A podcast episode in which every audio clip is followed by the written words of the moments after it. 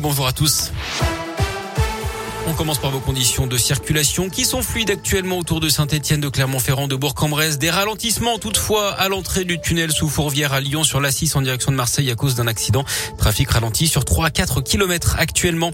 À la une, la campagne de l'entre-deux-tours qui bat son plein. Marine Le Pen tient un meeting à Avignon à 18h30. Ce matin, la candidate du Rassemblement national a expliqué que la question de la peine de mort pourrait être soumise à un référendum. Sa profession de foi, elle a été homologuée mais avec des réserves notamment concernant la source des chiffres liés à l'insécurité et l'immigration. De son côté, Emmanuel Macron est au Havre aujourd'hui pour tenter de séduire les écolos sur les terres d'un de ses soutiens, son ancien Premier ministre, Édouard Philippe. L'autre objectif des deux candidats, c'est de rallier les électeurs de Jean-Luc Mélenchon qui a totalisé 22% des suffrages au premier tour. D'après un sondage Elab, 35% d'entre eux voteraient pour le président sortant, 27% pour Marine Le Pen. À noter qu'on connaît également les deux journalistes qui animeront le débat de l'entre-deux tours mercredi prochain. Le présentateur du 20h de TF1, Gilles Boulot, et la journaliste de France 2, Léa Salamé.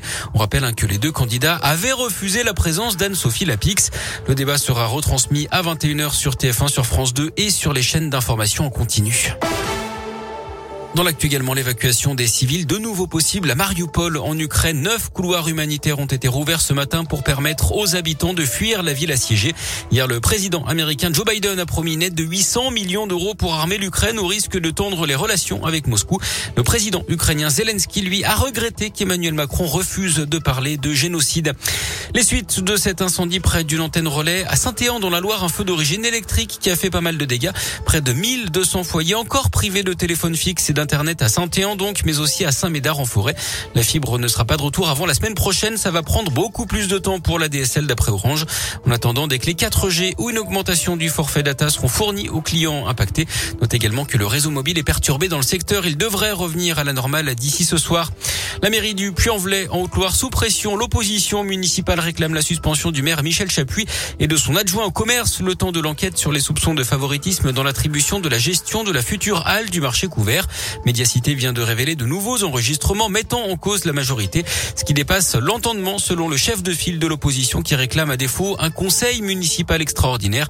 Je vous rappelle que le parquet national financier a ouvert une enquête préliminaire dans ce dossier.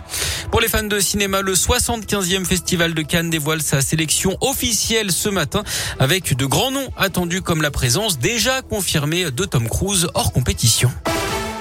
Et puis du sport, du foot avec les quarts de finale retour de Ligue Europa ce soir. L'OL reçoit West Ham à 21h. Il y avait eu un partout à l'aller en Angleterre.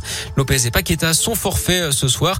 L'OL qui joue une partie importante hein, de sa saison d'ores et déjà décevante en championnat. Lyon euh, qui est actuellement distancé dans la course au podium en Ligue 1. Eh ben parfait tout ça.